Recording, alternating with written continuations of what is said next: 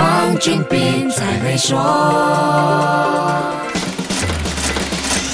你好，我是黄俊斌。网络科技在过去两年的疫情里，无论在我们的日常生活还是企业的营销业务上，都起着非常重要的作用。疫情无形中加快了社会和商业的数字化进度。随着各国逐步的放宽封锁措施，开放经济和社交活动，一般人会继续花更长时间在线上或者回到线下的实体活动呢？相信很多人都会关心这一点，尤其是做生意的朋友。全球咨询顾问公司 Ipsos 的2022年全球预测走访了三十三个。国家两万两千零二十三名十八岁到七十四岁的成人，有百分之五十七的受访者认为会有更多人生活在虚拟世界中，只有百分之二十九不认同这种看法。马来西亚人对虚拟世界的未来是非常乐观的，有百分之七十五的马来西亚人认为有更多人会生活在科技世界里，这是受访国家中的第二高，排在百分之七十七的土耳其之后。越来越多人使用网络科技，使得科技公司，尤其是社交媒体，掌握巨大的影响力，成为难以控制的巨兽。二零二二年全球预测询问受访者，他们是否认为自己的国家会对大型的科技公司实施严苛的管制条例？只有百分之三十八的受访者认为会。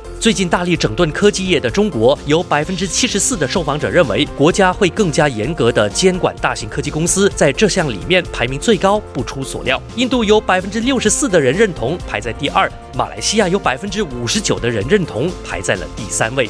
无论是疫情、环境、社会、经济，还是科技应用，世界对二零二二年是乐观和充满期待的。不知道你是不是也一样乐观呢？不管大环境怎么样，我们总要面对，保持积极和乐观，才能迎难而上，创造更美好的明天。好，先说到这里，更多财经话题，守住下星期一，Melody 黄俊斌才会说。黄俊斌才会说。